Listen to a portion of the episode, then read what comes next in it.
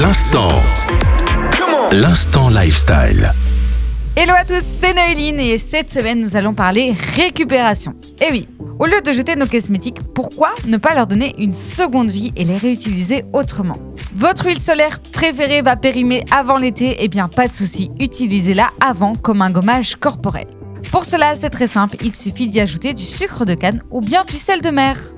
Si vous n'êtes pas trop fan des gommages, eh utilisez votre huile comme une huile pour les pointes sèches de vos cheveux, tout simplement pour les hydrater.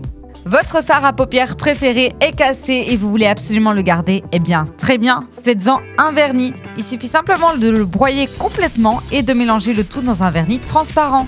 Deuxième petite solution, si votre fard est irisé, alors vous pouvez le mélanger à une huile corporelle. Elle deviendra légèrement pailletée et sublimera votre peau.